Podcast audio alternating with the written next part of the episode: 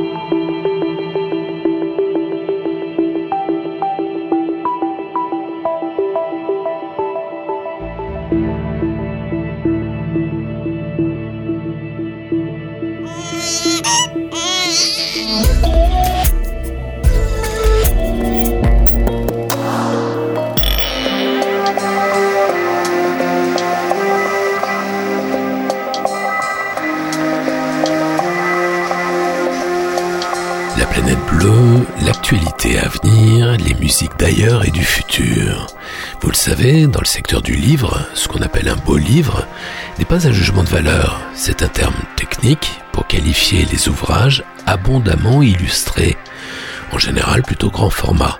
Ce sont souvent des livres à vocation artistique, on les repère avant les fêtes. Ils s'entassent dans les grandes chaînes de librairies. Mais il faut bien avouer que ce sont aussi parfois des attrape-gogo, des éditions calibrées pour les fêtes, pas toujours de très bonne qualité, qui n'ont bien souvent que peu d'intérêt. Plus de 200 livres sont publiés en langue française chaque jour, tous les jours de l'année. À l'approche des fêtes, des éditeurs peu scrupuleux se ruent dans ce secteur qui peut s'avérer profitable, sans demander ni beaucoup de travail, ni beaucoup de talent. À l'autre bout de l'univers, cette édition spéciale de la planète bleue va être consacrée à une sélection très ambitieuse de beaux livres, des bouquins singuliers, innovants, plutôt façon libraire indépendant, des beaux livres certes, mais qui présentent des idées nouvelles, pour vous aider à faire des choix éclairés parmi la profusion éditoriale qui confine à l'overdose, camarades écouteurs, voici une édition très spéciale consacrée aux beaux livres intelligents. D'abord, deux livres sommes, qui chacun à sa façon propose un panoramique global dans son secteur le grand livre du climat, un bouquin référence, cent experts, écrivains, activistes, universitaires et scientifiques, dresse un point complet sur l'un des sujets les plus brûlants du moment. Réensauvager la nature pour sauver la planète est le bouquin qu'on attendait. Un point international sur l'idée la plus novatrice apparue dans la sphère écolo depuis des années, le rewilding nous allons découvrir un livre somptueux et passionnant, un bouquin d'entretien entre Enki Bilal et Christophe Onodibio. 20 ans de conversation pour 50 ans de création, avec des illustrations venues des archives personnelles de Bilal. C'est pas un beau livre, c'est un livre sublime. Nous allons feuilleter Vega, une science-fiction pop art sublime. C'est la BD du moment, un album rare comme il en sort un par an. Et pour finir sur une note légère, nous allons parcourir le dernier recueil de Tom Gold, l'un des plus fins dessinateurs de presse de sa génération. Sa nouvelle compilation de strips parue dans le Guardian, La revanche des bibliothécaires, était patente. Comme à l'accoutumée, cette édition très spéciale va être ponctuée de découvertes musicales exceptionnelles, comme ce nouvel enregistrement de Keda, le duo franco-coréen ethno-technoïde, et cette perle absolue retrouvée dans les archives d'un studio de Tokyo, le trio Osono, Atomart, Tetsu Inoue. Le panoramique sonore va nous entraîner aujourd'hui de France en Grande-Bretagne, de Tokyo à Francfort, de Lagos à Beyrouth, de Turin à Berlin, de Corée au Texas et de Zurich jusqu'en ex-Yougoslavie, générique complet du programme musical en fin d'émission. Bienvenue bienvenue dans cette édition 1007. Rêvez l'avenir encore un peu sur la planète bleue.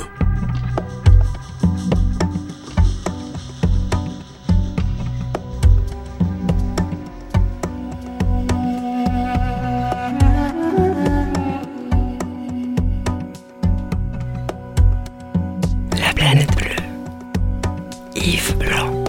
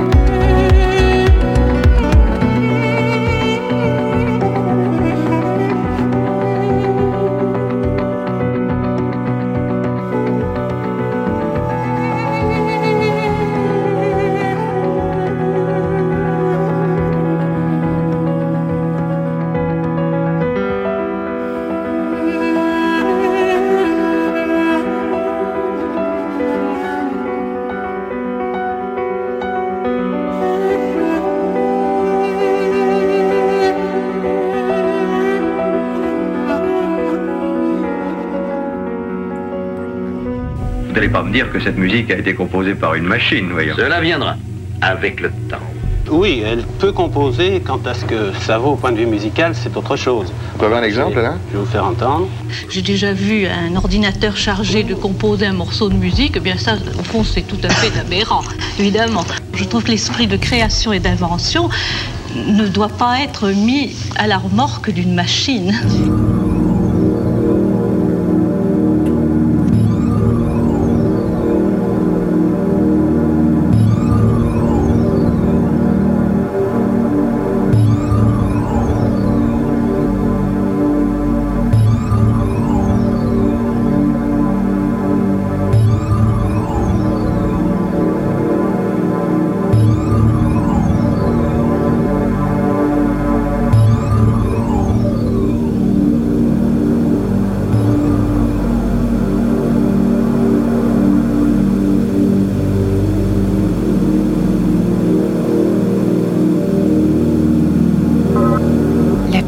Bleue, le futur de la musique.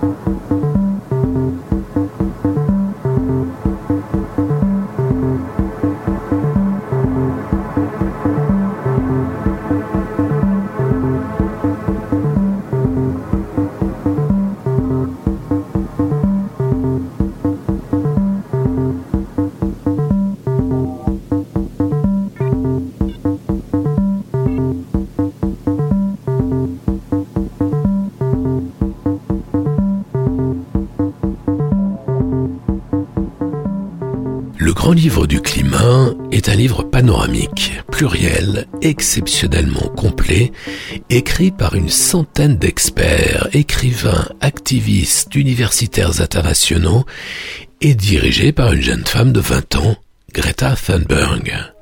Ce n'est pas un rapport de plus sur le climat, confisqué par les professionnels de la profession, comme disait Godard.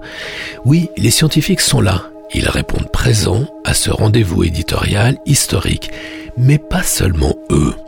Et c'est là la bonne idée qui a présidé à la réalisation de ce bouquin exceptionnel. Il y a aussi les penseurs, les intellos, les universitaires, ceux qu'on entend si peu et dont nous avons tellement besoin pour que les choses changent peut-être enfin.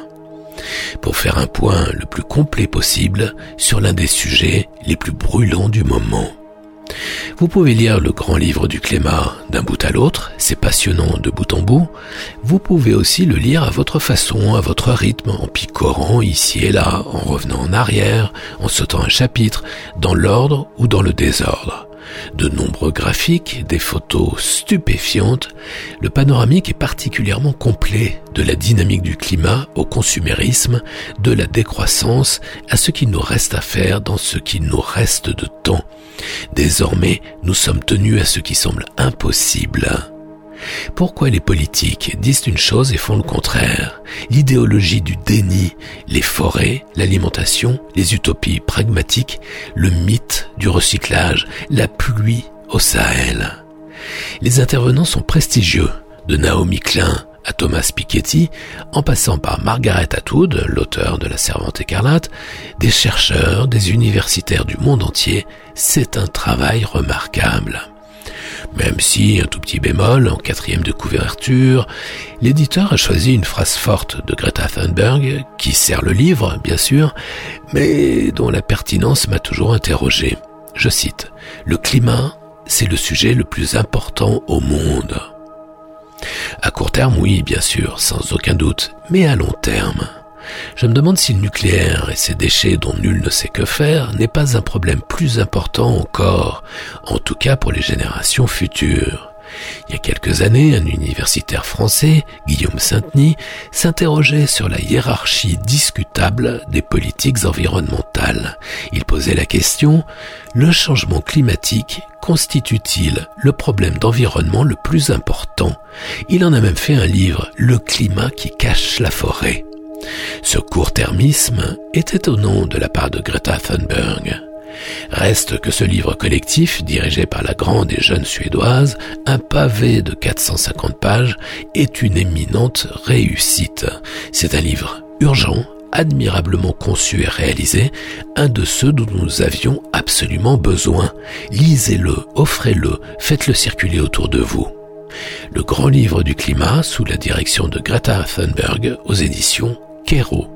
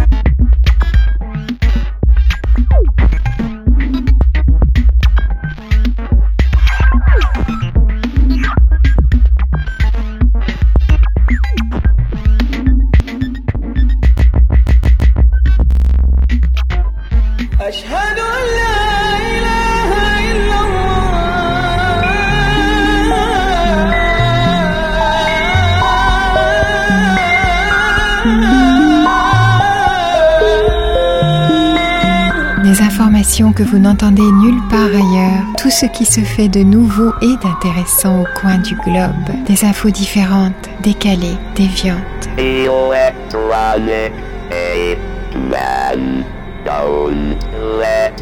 Des sons inouïs en provenance du bout du bout du monde. Le son du futur prend forme ici, sur la planète bleue. Le tour du monde des musiques novatrices.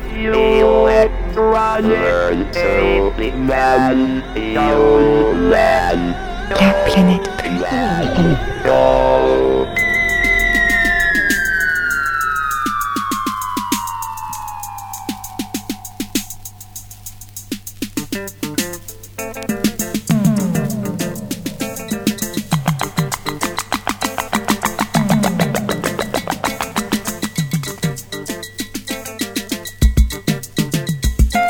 agogo bá ti dún ó dún sílé ẹni tó mèrè.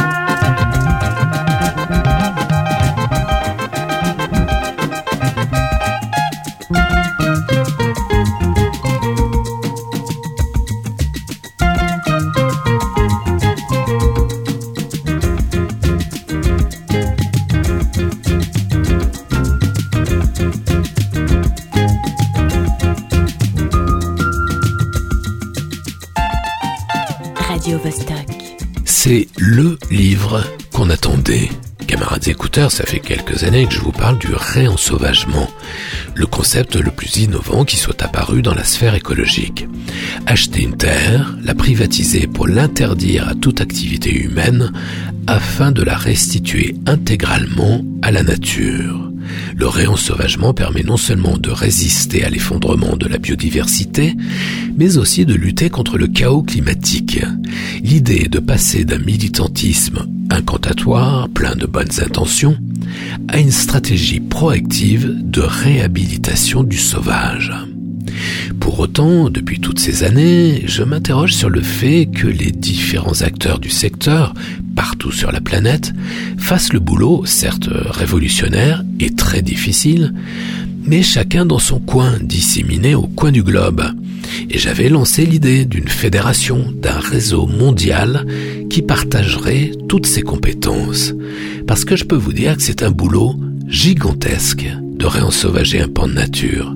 Des tonnes de paperasse, beaucoup d'argent, sans compter les soucis avec le voisinage, chasseurs, agriculteurs, qui vous tombent dessus, intimidation, menaces, et j'en passe. Il faut vraiment en vouloir, c'est tout sauf un loisir de bobo qui prépare l'effondrement. J'en suis le témoin avec mes amis de l'ASPAS, l'association pour la protection des animaux sauvages, qui ont créé une réserve de vie sauvage dans le Vercors, 500 hectares magnifiques restitués à la nature. Plus de chasse, plus d'agriculture, plus de commerce, plus de loisirs, juste la faune et la flore qui se développent harmonieusement, tranquillement. Eh bien, figurez-vous que mon appel a peut-être été entendu d'abord par la fondation de la Global Rewilding Alliance, puis par la publication d'un livre exceptionnel, traduit en français s'il vous plaît, Réensauvager la nature pour sauver la planète. Écrit par deux Britanniques spécialistes de cette nouvelle science, cet ouvrage est peut-être bien la première somme sur le réensauvagement, à ma connaissance le premier de cette envergure, au moins en langue française. Une étude panoramique, scientifique, politique, pratique, pluridisciplinaire et internationale, presque complète. Un bémol toutefois, l'absence de recension de toutes les zones de réensauvagement sur la planète, puisque ces lieux se multiplient depuis des années partout autour du monde. Il manque un lexique ou une carte du monde qui aurait fait apparaître l'extension de ces zones ultra protégées et leurs différentes natures au fil des années. Ces territoires réensauvagés, même modestes, ultra protégés, soulèvent certes de nombreuses réticences chez les chasseurs et les agriculteurs locaux, mais, chose rare, génèrent un véritable espoir chez les militants d'une nouvelle écologie proactive. Ce qui, mine de rien, est très important, il convient de ne pas le négliger. En ce sens, une carte du monde du réensauvagement aurait été un vrai plus à cet ouvrage. Je vous en parlais en début d'émission, il y a les beaux livres un peu cons, et puis il y a les beaux livres franchement intelligents, ambitieux, presque complet, c'est peut-être bien le bouquin le plus urgent du moment, lui aussi passionnant de la première à la dernière page.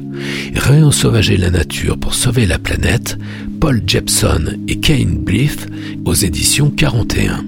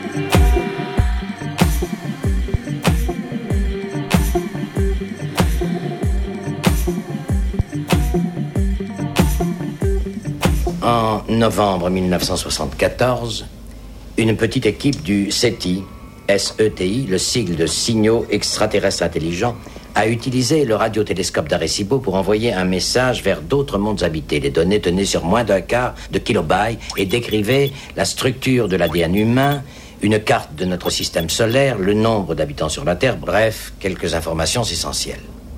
En janvier 1993, Arecibo a reçu une réponse à ce message, émis par une source extraterrestre inconnue. C'est génial. Alors des êtres vivants habitent une autre planète?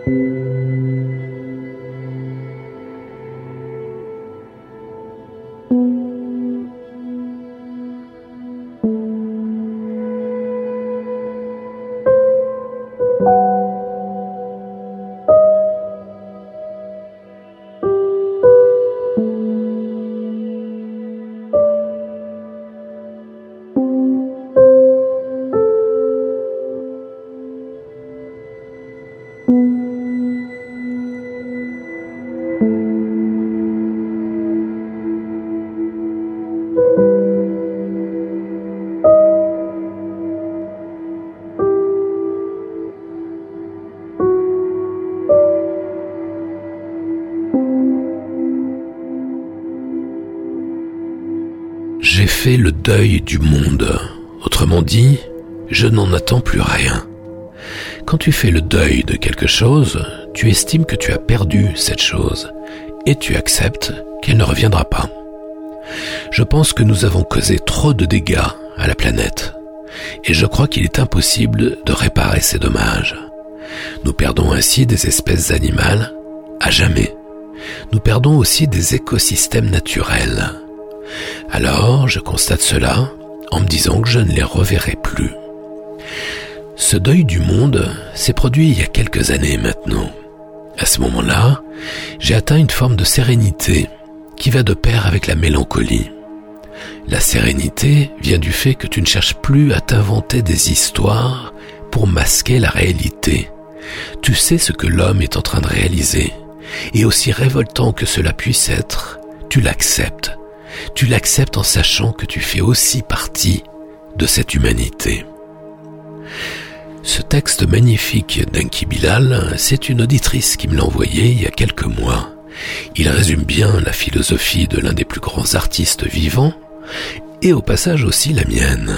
Ce petit texte est extrait d'un livre d'entretien entre Enki Bilal et Adrien Rivière. L'homme est un accident. Paru il y a un an et demi, on l'avait chroniqué ici même, à l'époque, sur la planète bleue. Figurez-vous, camarades écouteurs, qu'un autre livre d'entretien entre Enki Bilal et Christophe Onodibio, cette fois, était paru en 2011 chez Flammarion. Il s'appelait Ciel d'orage. Il vient de reparaître sous la forme d'un très beau livre, généreusement illustré d'une multitude d'archives personnelles de Bilal et largement enrichi puisque ses conversations entre Bilal et Onodibio n'ont jamais cessé. Il s'intitule Sublime Chaos. Certes, le livre est très beau, mais pas seulement. Car beaucoup auraient aimé cantonner Bilal à son rôle d'auteur de bande dessinée. Mais Bilal s'y est toujours refusé, revendiquant le décloisonnement, jonglant d'un genre à l'autre, de la peinture à l'illustration, du cinéma aux installations, concevant des décors, des costumes et des expositions, parfois événementielles. Pourtant, multiple et protéiforme, fascinant et discret, Bilal échappe toujours au genre, aux cases, au classement. Pourquoi? Parce que Bilal est aussi un penseur visionnaire.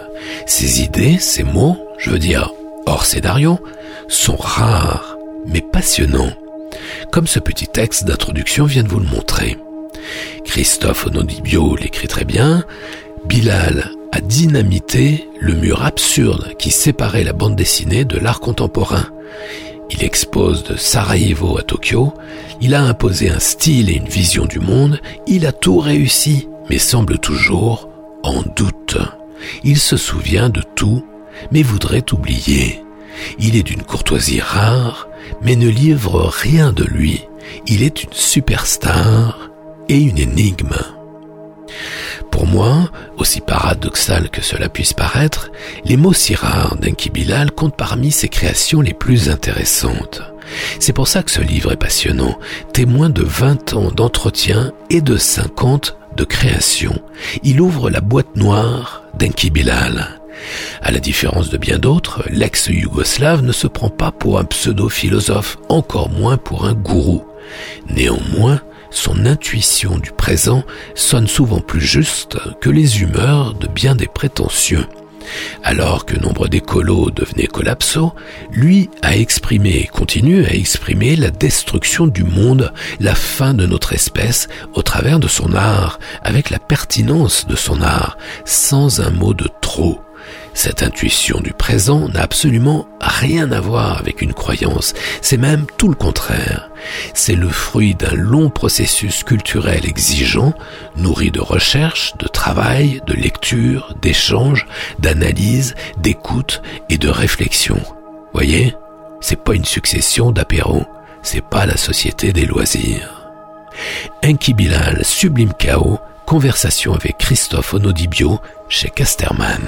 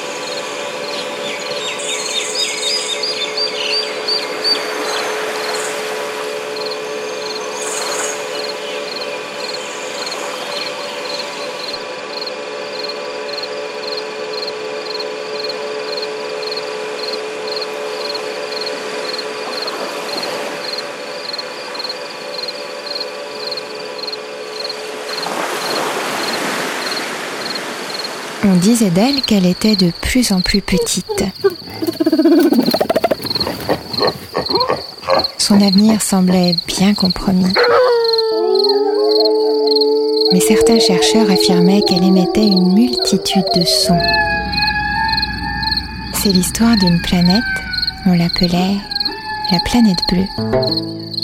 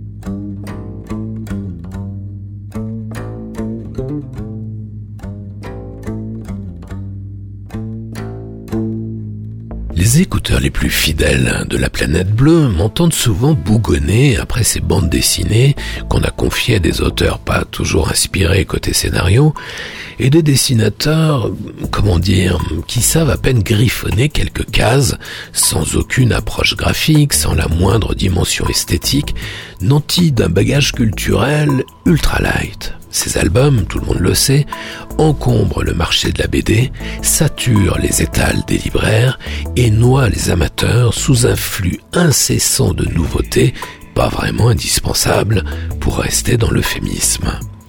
L'album dont j'aimerais vous parler maintenant, camarades écouteurs, est d'une toute autre tenue. Là, on n'est pas dans le laborieux.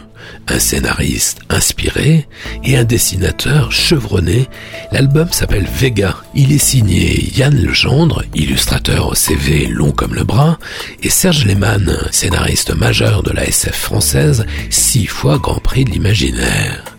Le premier truc qui attire dans Vega, c'est d'abord le dessin de Yann Legendre, un graphisme très original, clin d'œil au pop art des années 60, qui rappelle le premier album archi-culte de Casa, Chris Cool, publié en 1970 dans la foulée pop de la pétillante Barbarella. Une sacrée référence. Vega est un livre d'anticipation pop art mais c'est avant tout un livre d'artistes, de créateurs et de graphic designers.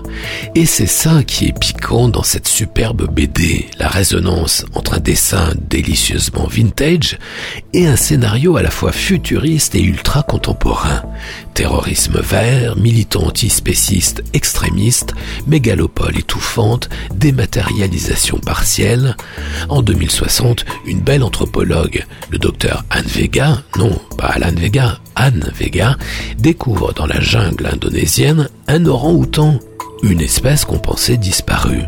C'est le dernier individu vivant avant l'extinction de l'espèce.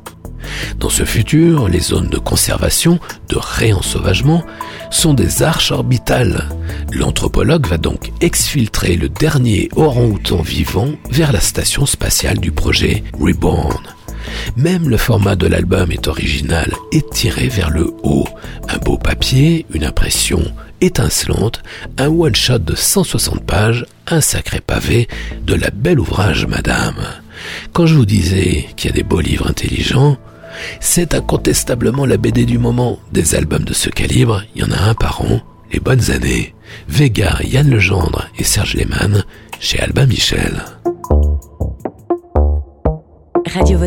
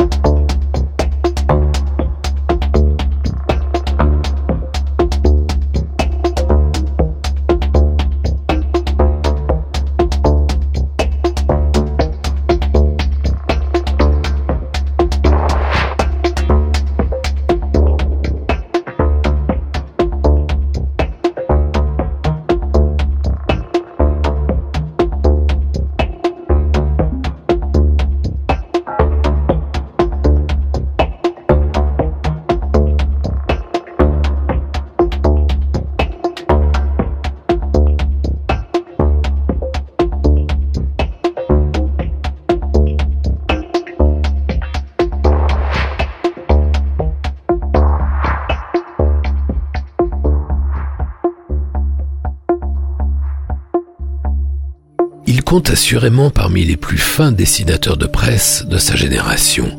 Tom Gold, j'aime vous en parler ici sur la planète bleue parce que son intelligence pétillante est admirablement servie par son trait clair, simple, limpide, sa gestion de l'espace, comme un écho regretté mix et remix.